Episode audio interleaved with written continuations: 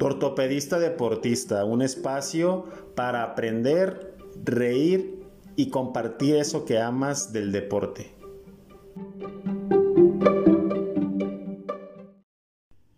¿Qué tal? Una vez más con tu ortopedista deportista. Muy emocionado porque hoy tenemos un invitadazo de honor, un compañero y amigo del hospital, el doctor Mario Domínguez de la Peña. Me gustaría, maestro, que nos diera una pequeña introducción de quién es, qué le gusta, dónde estudió, pues para conocerlo, ¿no? Claro que sí, pero antes que nada, un saludo a todos y muchas gracias por la invitación. La verdad, estamos muy contentos y emocionados.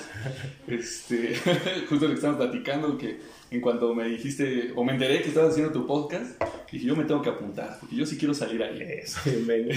gracias. Entonces, para empezar un rápido, este, igual soy médico cirujano egresado de la Facultad de Medicina de la UNAM, Campus EU. Eh, después hicimos la especialidad en ortopedia y traumatología en, la, en mi casa, en Magdalena Salinas. Se hacen los muñecos. Donde la fábrica de muñecos, papá. Entonces, y eh, igualmente terminando hicimos el alta especialidad en reemplazos articulares ahí mismo.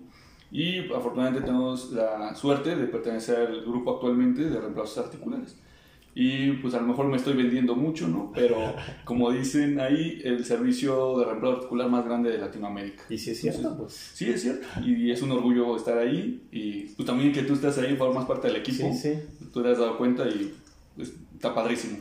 ¿Y qué le gusta, qué no le gusta? Pues para conocerlo, además de pura vida, pura banda, puro podcast. puro podcast y pura pratis.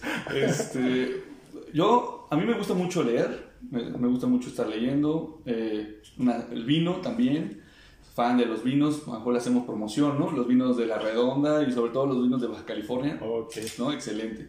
Eh, pero si algo que no puedo negar es este, los videojuegos, ¿no? Los videojuegos es algo que desde el chiquillo hemos tenido, me han ganado algunos amigos a través de eso y mm, pues es algo que de lo que siempre puedo hablar con mucha facilidad, me gusta, pero pues también este eh, es algo que ya no se puede hacer con tanta frecuencia, ¿verdad? Porque pues algo ya uno va creciendo. Un juego que le gusta, bueno, yo me acuerdo, yo jugué muy poco, pero el de Mario Bros o el de FIFA, ¿cuál es el que más le, le gusta a usted? Pues, a mí me gustan mucho los juegos casuales, así como tipo Mario Kart, tipo Mario, ah, este, porque es un juego que pues, no te clavas, te la pasas te ayuda a relajarte, actualmente, ¿no? A lo mejor de morrito, pues sí, ¿no? Me clavaba y estaba yo bien metido en ese juego ahorita como que lo veo como más una distracción, un, un desestrés.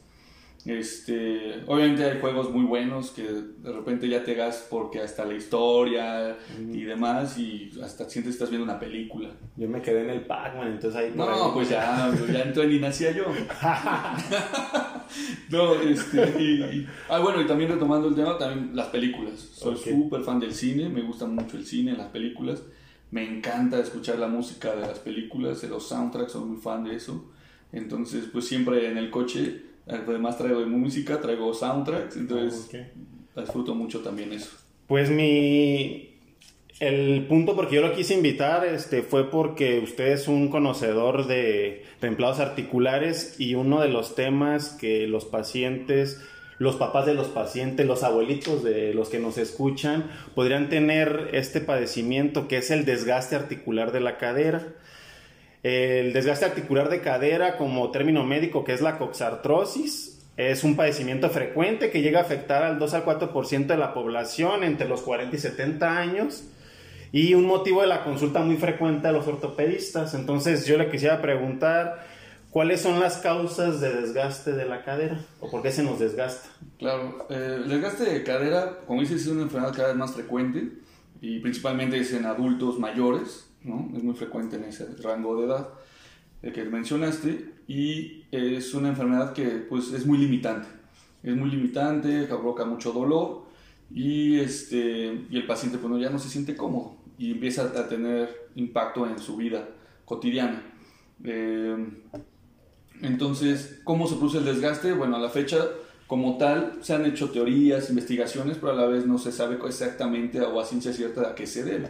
Está relacionado mucho a la anatomía del paciente, a los antecedentes, si tiene algún problema congénito, como el desplace de desarrollo de la cadera que se debe detectar desde nacimiento, o este, la actividad que hizo durante su vida. Por ejemplo, si fue un paciente muy deportista que tendría a hacer ciertos movimientos de la cadera, de la pierna, pues eso va a generar un problema que se llama pincer o CAM, que eso es otro tema, que a lo mejor muchas veces causa dolor, otras, la mayoría de veces no tanto, y eso puede evolucionar hacia el desgaste. Y el desgaste pues puede este, verse más reflejado o ya empieza a tener síntomas, eh, con, sobre todo con el sobrepeso, la edad, y esto que va provocando que empiece a aparecer el dolor y la limitación. ¿Y qué es lo que llega al paciente y le dice en el consultorio? O como una, un familiar o amigo le dice, ah, a lo mejor probablemente mi abuelita tenga eso. Porque a veces no nomás, bueno, uno mejor piensa, le dice uno la cadera, pero los pacientes dicen, no, es que me duele el cuadril, ¿no? Que me duele la cintura. Y uno a veces no entiende, ¿no? Entonces, ¿dónde se llega a presentar esta molestia. Así es, sí, para uno como cirujano de cadera, uno tiene que identificar bien a qué se refiere el paciente. Exactamente. Porque muchas veces el paciente viene y te dice, me duele la cadera y revisas y realmente es la región lumbar. Exacto. Entonces, primero hay que identificar bien para que estemos en sintonía con el paciente de que estamos hablando de la cadera. Exacto. Y a nosotros lo que nos dice mucho de patología o enfermedad de cadera es el dolor en la ingle, principalmente. Dolor en la ingle y el que se corre hacia la rodilla, principalmente en su cara interna. Eh, obviamente también los antecedentes, ¿no? la limitación, el dolor, el uso luego ya hasta de bastón, eh, ya empiezas a revisar a tu paciente y empiezas a ver que tiene ciertos bloqueos en arcos de movilidad de la cadera misma y si tienes que descartar sobre todo mucho, mucho, con mucho énfasis, el problema de la columna, ¿no? porque muchas veces los síntomas se pueden mezclar, confundir entonces tienes que ser muy minucioso para poder discernir entre uno u otro. Y ahora vamos a la siguiente pregunta. ¿Cómo hace o cómo hacemos el diagnóstico de un desgaste articular de la cadera? Ah, el diagnóstico, como todo, principalmente es clínico. ¿no? Llega tu paciente, lo conoces, lo interrogas y obtienes toda la información donde ya te vas sospechando, ¿no? ya te vas haciendo una sospecha de qué puede ser y si estás con el grado alto de sospecha de una enfermedad de cadera, tu estudio básico, tu radiografía AP de pelvis, que incluye caderas, para este, ver. También te ayuda una proyección lateral, pero básicamente es tu proyección AP de pelvis. Eso es lo que mínimo necesitas para poder descartar una artrosis de cadera. Y qué bueno que lo menciona porque a mí me ha tocado pues que han venido aquí al consultorio y me dicen, oiga doctor, ¿y a poco sí necesito la radiografía? O ¿y a poco eh, no nomás con lo que yo le cuento? Es importante pues lo que usted menciona. Sí, claro, porque aunque a pesar que a nosotros nos ayuda muchísimo nada más la exploración física, el interrogatorio, ahí tenemos casi el 90% del diagnóstico, pero la radiografía nos sirve mucho por dos cosas. Uno, para confirmar para estar bien seguros y demostrarle también al paciente que eso es una ventaja para el paciente, que puede observar el daño que tiene en su cadera y ya se le explica y, lo, es más evidente a sus ojos. Y la segunda es porque si el paciente requiere algún tipo de cirugía, también una, nosotros poder ver este, bien qué necesitamos, qué vamos a hacer y planear bien nuestra cirugía para el beneficio del paciente. ¿Qué tratamientos, opciones tenemos para los pacientes? Me podemos explicarle o que me gustaría que le explicáramos a los pacientes cuáles son los, eh, las opciones que tiene, si solamente cirugía, si qué tratamientos le podemos dar.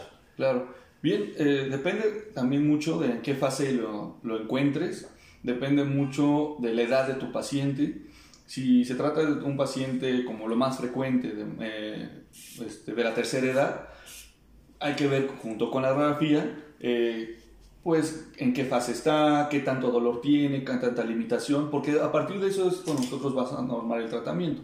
Si ves que el dolor no es tan incapacitante y en tu radiografía ves una cadera que está relativamente, no, es, no cumple totalmente criterios de cirugía, bueno, puedes empezar con eh, medicamentos analgésicos de primera línea, medicamentos sencillos y este y ejercicios de rehabilitación, ¿no? Para fortalecimiento de los glúteos, del cuádriceps ¿Y eso a qué nos ayuda? Que estar los músculos fuertes nos ayudan a proteger la cadera, que siga progresando la enfermedad a una velocidad este, rápida y poder, a lo mejor no vamos a quitar la enfermedad, pero sí la podemos retrasar lo que más se pueda. ¿Y si está gordito? Claro, también si está gordito tenemos que cuidar eso, porque es muy frecuente que sobre todo en nuestro país, en nuestro medio, pues los pacientes lleguen con cierto grado de obesidad. Entonces tenemos que siempre hacer la recomendación de la buena, buena nutrición para mantener un buen peso, porque el peso sí impacta en, el, en los síntomas entre más gordos estemos, pues más dolor puede ser que tengamos. Inclusive con lo que usted dice, el fortalecimiento de nuestros grupos musculares y bajando de peso, casi casi le quitamos un, claro. buen, un, buen, punto de dolor, ¿no? Sí, claro. De hecho, pacientes que tienen incluso grados leves de desgaste, al este, bajar de peso, al fortalecer esos músculos, incluso hay unos que mejoran totalmente. Ya a grados más avanzados, digamos que la enfermedad se hace más controlable, más llevadera. Pero sí, definitivamente, el control del peso y este, con una dieta y fortalecimiento muscular es la primera línea y es muy bueno, porque a pesar de estar operados, hay que mantener el peso y, sí, claro. y el fortalecimiento muscular. Ahí hay unos eh, medicamentos, eh, los eh, condoprotectores o las infiltraciones dentro de la cadera, ¿son opciones también o, o cómo los manejaríamos? Claro, los controprotectores son, hay que ser bien honestos con el paciente. Los controprotectores, uno nos van a regenerar el cartílago porque el cartílago es una estructura que pues no se regenera. Recordemos que la artrosis, el desgaste de cadera es un daño al cartílago y pues este cartílago al estarse desgastando se va despuliendo y ya no, ya no hay manera de recuperarlo. ¿Qué hace este controprotector? Hace que el cartílago que nos queda, el cartílago que está relativamente sano, todo permanece, podamos tenerlo de buena calidad o tenerlo bien nutrido. Sí. Si tomamos estos medicamentos, pues podemos ayudarle a prolongar un poquito más la vida de ese cartílago. No quiere decir que se vaya a salvar o que ya la libraste, sino que vamos a ayudarle a retrasar esto. Pero esto tiene que venir acompañado de, otra vez, la dieta, el peso. Y como usted dijo, ¿no? En las fases iniciales, a ver y ser honesto con el paciente. ¿Sabes que esa es una fase inicial? Esto puede ser una opción. Exacto. Sí, pero si ya es una fase muy avanzada donde solamente la cirugía es opción, pues no mentirle, ¿no? Porque también hay varias personas pues que juegan con esta parte o lucran con esta parte y también no es honesto, ¿no? Para, sí, claro, entonces siempre tenemos que ser 100% honestos con nuestros pacientes, eh, identificando bien qué, en qué fase se encuentran y cuál sería el tratamiento ideal. Muchas veces hay pacientes que incluso se te acercan y te dicen, sabes que yo ya me quiero operar, yo tengo dolor, pero tú sabes que la cirugía, pues luego no es lo ideal para esa fase. Entonces, pues tratar de ser honestos y, y ofrecerles el tratamiento que es el más adecuado para tu paciente, para sus características en ese momento. Y ya entrando a lo que pues, nos apasiona un montón, que es la cirugía. claro. Si ya el paciente ya lo vimos que tiene una fase avanzada, que es candidato a cirugía, bueno, ¿qué, qué beneficios tiene el paciente con la cirugía, más o menos explicar en qué consiste, cuánto dura.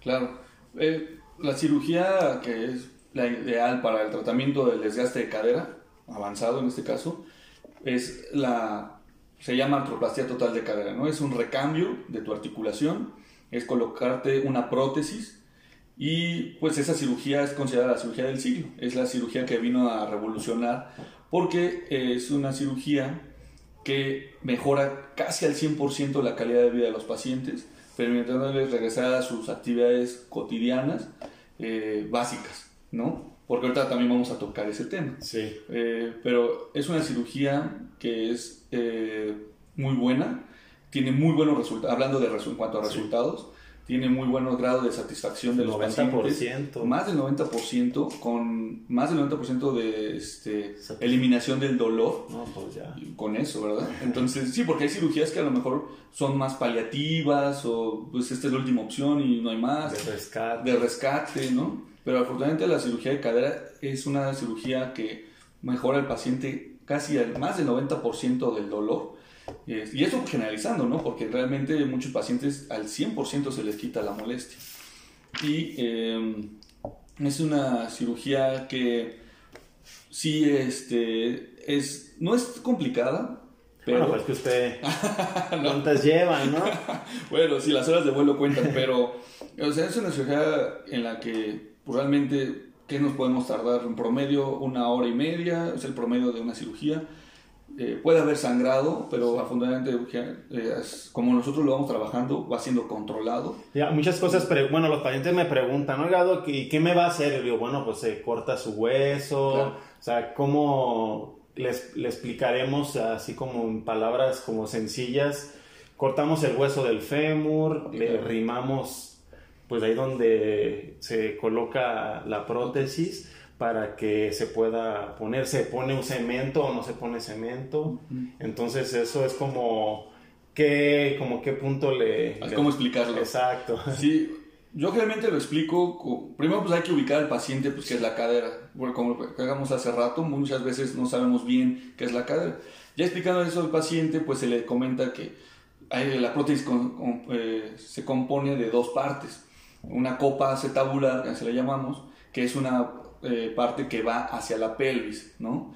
En lo que es el acetábulo. Entonces ese acetábulo se tiene que arrimar para darle la forma adecuada para que de ahí nosotros podamos colocar nuestro nuestra copa, es, es hacer un buen socket. Ahí entra la prótesis, entra presión, se sujeta a presión. Eh, esta prótesis pues está hecho de ciertos metales, es un material poroso, que, rugoso, que hace que se meta y se prense a la pelvis. Nosotros le llegamos a colocar con frecuencia, tú lo has visto, de unos tornillos para asegurarla mejor. Pero realmente la prótesis, el sostén, es a presión. Entra a presión literalmente entra a golpes, ¿no? Pero entra... Pero sutiles, ¿no? Sutiles, claro. No se asusten. Sí, ¿no? No, se asusten, entra a golpes, pero sutiles. Maniobras gentiles. y este, enseguida pues trabajamos el fémur. Hay que hacer un corte de la cabeza femoral. Esta cabeza pues pues es una parte gastada. Es lo que, ya lo que iba. O sea, como ya está gastada, ya no es funcional, entonces se tiene que quitar. Exactamente, se tiene que quitar, ya no es funcional. Muchas veces la hemos visto, ¿no? Ya ni forma tiene la cabeza, entonces se retira eso y nos queda el canal del fémur donde nosotros empezamos a rimar, que es la parte del centro, imaginando que el fémur es un tubo, eh, la parte central del tubo lo empezamos a preparar igualmente para que vaya agarrando la forma de la prótesis. Y cuando nosotros encontramos el tamaño ideal es, el, es cuando elegimos el tamaño de la prótesis que vamos a poner. Igual la impactamos con maniobras gentiles y, este, y la prótesis a fin de cuentas imita la anatomía de la cadera normal. Eh, se le coloca una cabeza a la prótesis que puede ser de diferentes materiales, puede ser de un metal, de una cerámica, que pues puede ser, a fin de cuentas, eh, funciona igual, son de buena calidad y este, pero a lo mejor ciertos pacientes por tener preferencia de una u otro material por las características propias del paciente. Pero en general las, ambas, ambos este, materiales son muy buenos, muy resistentes y se coloca otra la prótesis, se reduce, le llamamos, se vuelve a unir, los, los dos componentes se unen para que se articulen. Y tiene su cadera nueva. Y tiene su cadera biónica, le decimos. ya queda con su cadera nueva, probamos, una vez colocada la prótesis, hacemos pruebas para que veamos que efectivamente se contiene, que está en su lugar, tolera los movimientos y reparamos todo y cerramos. Y como el podcast lo dice, tu ortopedista deportista, una pregunta frecuente, imagino que también los pacientes lo han de hacer, que a lo mejor son activos o que ya quieren cambiar su vida después de una cirugía. Ahora, Doc, sí le voy a echar ganas, a ver que voy a bajar de peso, que quiero tener una nueva vida. ¿Qué deportes le podemos recomendar a los pacientes que, primero a los pacientes que tienen desgaste articular y luego ya en segundo paso ya hablamos de los pacientes de, ya con, el reemplazo. con reemplazo. Pues yo creo que básicamente es muy similar, incluso antes y después de la cirugía, porque se recomienda reducir los ejercicios de impacto, ¿no? Correr, saltar, brincar, ejercicios que impliquen esos movimientos, pues, se recomienda dejarlos. Sí. ¿Qué se sugiere hacer? Natación, eh, yoga, eh, bicicleta incluso, eh, ese tipo de ejercicios porque el impacto pues se va a reflejar directamente en las articulaciones y va a fomentar el dolor, la inflamación, mayor desgaste. Entonces sí, se recomiendan deportes de bajo impacto. ¿Y cuando se operan? Cuando se operan es muy similar, ¿por qué? Porque la prótesis eh, no es inocua, ¿no? Hay que cuidarla. La prótesis hay que cuidarla. Eh, la prótesis puede ir gastando el hueso si no se cuida bien. Entonces, si hacemos eh, ejercicios de impacto, esos golpecillos al correr, trotar, saltar, se van a ir recibiendo en el hueso donde está sentada la prótesis y van a ir limando la prótesis, el hueso. La prótesis va a ir limando el hueso hasta que se afloje. Entonces, si no queremos que eso suceda, tenemos que cuidar nuestra prótesis con el peso, la dieta, ejercicio y ejercicios de bajo impacto. Ahora también, bueno, porque una de las cosas que me pediste que tocáramos fue a lo mejor es este tipo de problemas de salud, pero en pacientes jóvenes. Sí. ¿No? Porque esto es muy frecuente que también los pacientes jóvenes, es raro tener un paciente joven con este tipo de enfermedades, pero no que no tengan problemas en la cadera. ¿no? Hay otro tipo de enfermedades. Eh, hay pacientes jóvenes que también tienen problemas de desgaste. Hemos tenido pacientes de 25, 30 años con caderas muy lastimadas, muy dañadas y que cumplen criterios para una, un recambio, ¿no? una colocación de una prótesis. Y es donde nosotros nos ponen a, en, apuros. en apuros, porque un paciente con una prótesis, como estamos hablando que la prótesis se puede aflojar si hacemos mucho impacto, pues un joven lo que quiere es correr, saltar, moverse. Sí, una vida, una vida productiva. productiva, normal. Entonces sí les tenemos que hacer énfasis a los pacientes jóvenes que se tienen que cuidar mucho.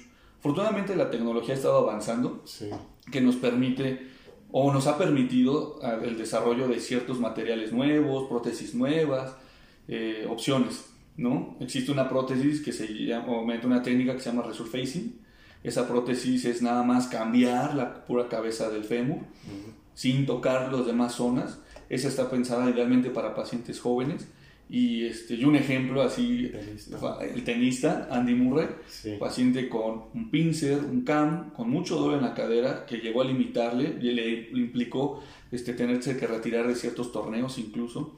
Después de varios tratamientos, incluso mediante artroscopía, eh, pues no quedó otra más que hacerle un reemplazo. Y la opción ideal para él fue hacerle esta técnica de resurfacing, que es una prótesis, pero un poquito menos invasiva. Eh, esto es indicado por un paciente joven, muy activo, que su vida depende del deporte. Entonces, esto le ha permitido volver a ejercicio, pero lamentablemente pues ya no juega a las ligas mayores, o sea, ya no está en, el ranking como este, mundial como estaba. Ahora pues, ya juega en dobles, apoyándose con un compañero, cosa que no está mal, le permite seguir jugando, pero pues ya no es lo ideal. Y él sabe perfectamente que esta prótesis pues no le va a durar mucho tiempo. Entonces ahorita él está aprovechando lo que más pueda. Sí, claro, pues de eso vive. De eso vive, exactamente. Entonces, pero si somos realistas, un paciente como, como tu servidor, que a lo mejor no hace mucho ejercicio, pero este, si tuviera yo un problema en cadera, pues a lo mejor lo ideal sería rehabilitación, bajar de peso como paciente joven, ¿no? Sí. Y, y aguantar lo más que se pueda eh, con, con tratamientos antes de la cirugía porque la cirugía pues es un cambio de tu vida que a pesar de que te mejora mucho, te quita el dolor y demás, te tienes que cuidar mucho, tienes que hacer readaptaciones en tu vida. Pues muchas gracias maestro, creo que nos queda muy claro cuáles son las causas de desgaste articular como puntos importantes, cómo pasemos el diagnóstico, qué tratamientos y opciones tienen los pacientes cuáles son las satisfacciones de hacer la cirugía de cadera y ya por último para que pues lo puedan encontrar, cómo lo, encuentran en las redes sociales, su consultorio, en dónde se encuentra para que las personas que estén interesadas en, en su servicio pues también vayan con usted. Sí, estamos eh, como en Facebook, estamos como doctor Mario Domínguez, eh, prótesis cadera y rodilla, estamos en Instagram como eh, doctor Domínguez, cirugía articular. Doctor Domínguez, Bajo, cirugía articular. Eh, el consultorio, estamos en el Hospital San Angelín Chapultepec, con, eh, este, consultorio 107, el teléfono 55 74 69 11 y estamos para servirles, para cualquier revisión, porque a fin de cuentas, como te comentaba, no solo los pacientes adultos mayores tienen problemas de la cadera, eh, también las personas jóvenes, y también hay que verlo como una situación de prevención, ¿no? Como paciente joven, luego somos asintomáticos, o más bien los síntomas no son tan floridos, pero si nos ponemos a trabajar desde jóvenes en prevenir, podemos, este, con la dieta, ejercicio y demás, podemos evitar que evolucione esto a una enfermedad más compleja y poder retrasar el, el recambio de la cadera, ¿no? Porque a fin de cuentas, Muchos de nosotros vamos a requerir este tipo de cirugía probablemente, pero no es lo mismo tener que hacerla a los 50 años que hacerla a los 65, 70, donde a lo mejor nuestra exigencia a nuestro cuerpo pues ya no va a ser tanta y podemos disfrutar mejor de nuestra prótesis.